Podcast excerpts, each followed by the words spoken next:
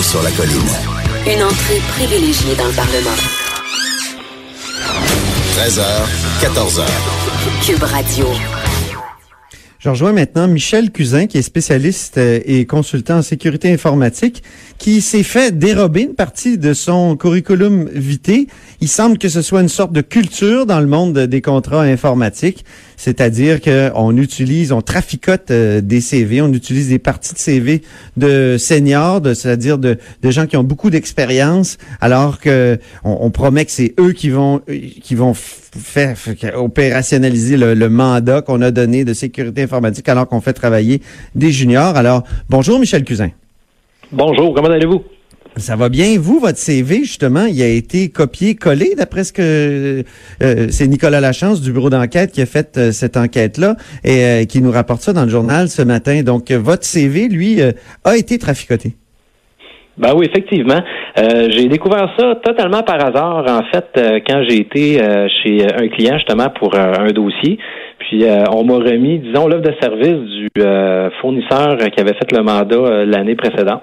Puis en consultant ça, j'ai vu mon profil en fait, sauf que le nom et certaines certifications avaient été changées. Mais pour le reste, c'était un copier-coller à la virgule près de mon profil ou en fait comme ma courte biographie. Fait que ça m'avait assez choqué de voir ça. Là.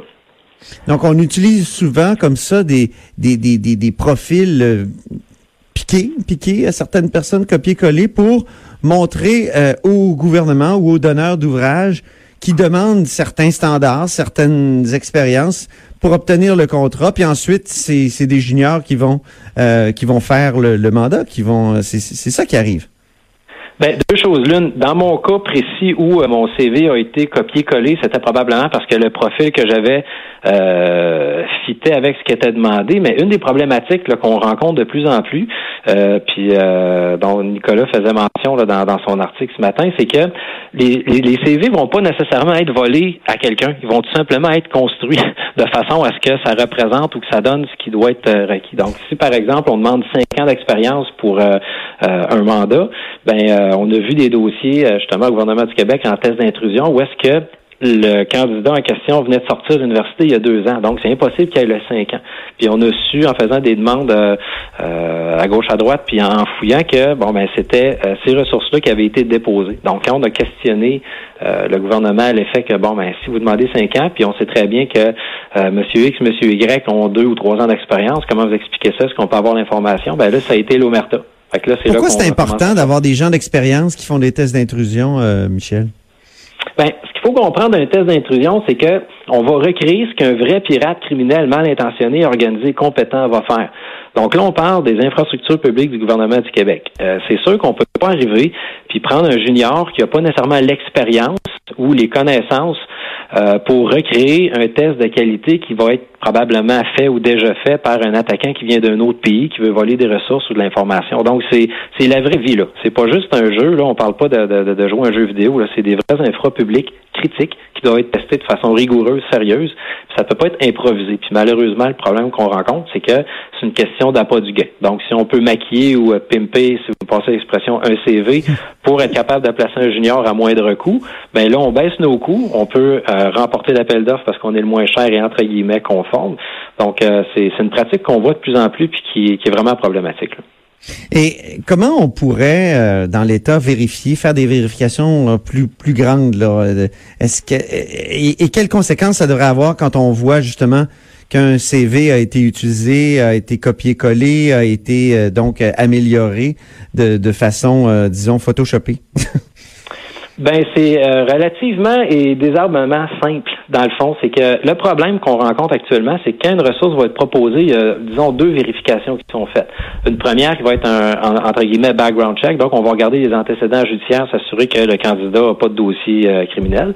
Ça, c'est fait par, euh, disons, la Sûreté du Québec. Deuxième chose, ça va être de s'assurer que ce qui est dans le CV est réel et véridique. Le problème qu'on rencontre au gouvernement souvent, c'est que oui, le background check pour le dossier criminel va être fait, mais au niveau du CV, euh, ce que je me suis fait dire, c'est qu'ils font implicitement confiance à la firme qui dépose le CV. Donc, ils vont se dire, il a dit qu'il avait cinq ans, on le croit. Des fois, les ben, des fois souvent ou à peu près jamais, en fait, j'aimerais dire, les vérifications vont être faites. Donc, le problème, c'est que si moi, je mets un CV cette année, puis je dis que j'ai cinq ans d'expérience euh, dans un domaine X, puis que je leur dépose le CV de la même ressource deux ans plus tard, mais elle vient de gagner cinq ans d'expérience, il y a un problème. Donc, ah ce qu'il faut qu'il soit fait, c'est que le CV, à la base, euh, il faut qu'il soit validé, puis que ça soit vérifié. c'est là qu'on a... Euh, proposer l'idée d'un guichet unique, en fait, où tous les CV, disons, de toutes les ressources qui vont, par exemple, déposer euh, pour un appel d'offres ou un contrat ou un mandat au gouvernement, qu'il y aurait une banque de CV qui serait gérée par le gouvernement. Puis donc, chaque CV qui est déposé va être vraiment scruté. Puis quand on est certain de la véracité de l'information qu'il y a dessus, ben là, il y a une espèce de gros rubber stamp qui est mis dessus qui dit que lui, à partir de là, si ça s'est modifié, ben on va le voir tout de suite. Mais à chaque dépôt, c'est toujours un nouveau CV qui est toujours différent, puis il n'y a pas de corrélation. Donc, si on mhm. fait une banque de CV généralisée... ça euh, ressemblerait euh, quasiment aux pilotes d'avion dont on calcule les heures de vol, euh, dont on les cumule dans, un, dans un registre? Ben oui, puis j'aime le, comparatif. Nous, ce qu'on ce qu'on proposerait, ça serait un peu de faire comme on fait avec les, les bitcoins. Donc, les bitcoins, ah. la monnaie virtuelle, chaque transaction qui est faite va être dans un gros livre comptable mondial qui s'appelle le blockchain, ce qui veut dire que chaque transaction tout le monde a une copie de la transaction. Donc, tout le monde peut euh, vérifier l'authenticité ou euh, que, chaque transaction a bel et bien été faite. Donc, si, par exemple, on prend un CV, puis qu'une fois qu'il est analysé, on le met dans un gros blockchain, tout le monde en a une copie. Fait que si quelqu'un le modifie quelque part, il y a, y, a, y, a, un delta. Là. Fait que là, on va dire, ben là, ça marche pas, puis tu peux pas le cacher parce que tout le monde a un peu une copie. Donc, ça pourrait être un gros blockchain de CV gouvernemental, si on veut. Et à ce moment-là, ça serait beaucoup plus difficile à déjouer. Peut-être pas impossible. Mais... Si c'est mondial, il faudrait que ce soit quoi, l'ONU qui s'en occupe ou... Euh? Ben là, disons que si on commence à, l'échelle du gouvernement provincial, ça serait déjà euh, quelque chose de bien. Puis si jamais euh, ça fonctionne, puis que l'idée fait des petits, puis que ça va à une échelle encore plus grande, ça serait tant mieux. Mais ça serait quelque chose de nouveau. Là. Mais c'est euh, c'est une idée comme une autre. Peut-être que ça fonctionnerait pas ou que ça sera pas retenu, mais c'est quelque chose que on avait discuté. Puis vous faites la demande avec d'autres consultants, d'après ce que je comprends. Là. dans l'article, on mentionnait Marek Goua, Pierre-Guy Lavoie et, vous, là. Oui, c'est ça. Ben, en fait, euh, ce qui arrive, c'est que nous, on, se connaît parce que, bon, c'est une petite ville, c'est une petite industrie, fait que tout le monde vient que tout le monde se connaît. Mais on a la même problématique. Fait que c'est comme si, dans le fond, on a eu un, entre guillemets, une écœurite assez aiguë de voir ce qui se passait, puis on s'est dit, nous, on joue selon les règles, puis on est désavantagé. Fait que euh, soit qu'on tombe du côté obscur puis qu'on fait des affaires croches, ou qu'on le dénonce. On a préféré dénoncer que de tomber du côté obscur parce que euh, c'est juste. Parce que c'est de la euh, fraude, faut le dire. modifier son CV, c'est de la fraude. Techniquement, ça serait un usage de faux. un usage de faux, je suis pas avocat, mais je pense que c'est régi par le code criminel. Fait qu'est-ce que là, il y a des, des matières à enquête? Des autorités euh, pénales, criminelles, j'ai aucune idée, mais euh, oui, c'est la fraude. Toute petite question en terminant. Euh, je, sais que j'attends un peu trop pour celle-là, mais est-ce que ça serait pas, comment dire, le, un argument supplémentaire pour déclencher une commission d'enquête dans le monde de l'informatique, de ce qu'on a appelé le bordel informatique? On, sait qu'Éric Kerr, qui est maintenant ministre responsable de ça, dans l'opposition était favorable à une commission. Quand il est arrivé au pouvoir, il a dit non, c'est pas nécessaire, je vais m'en occuper. Euh, mais là, il, y a tellement de, de, cas dans ce bordel-là et comme tellement de preuves que c'est un bordel.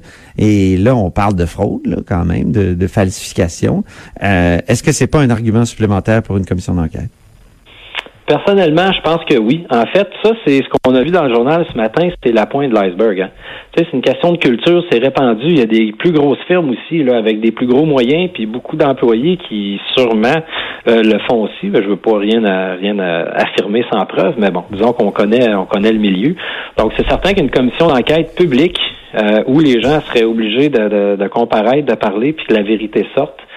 Euh, selon moi, selon l'industrie, c'est un must. Est-ce que ça va arriver ou pas? Ça, c'est là est la question.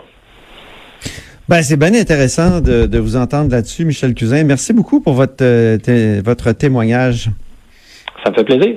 Alors, c'était Michel Cousin, spécialiste et consultant en, sécurité informatique, euh, au sujet de cette euh, de ces CV traficotés.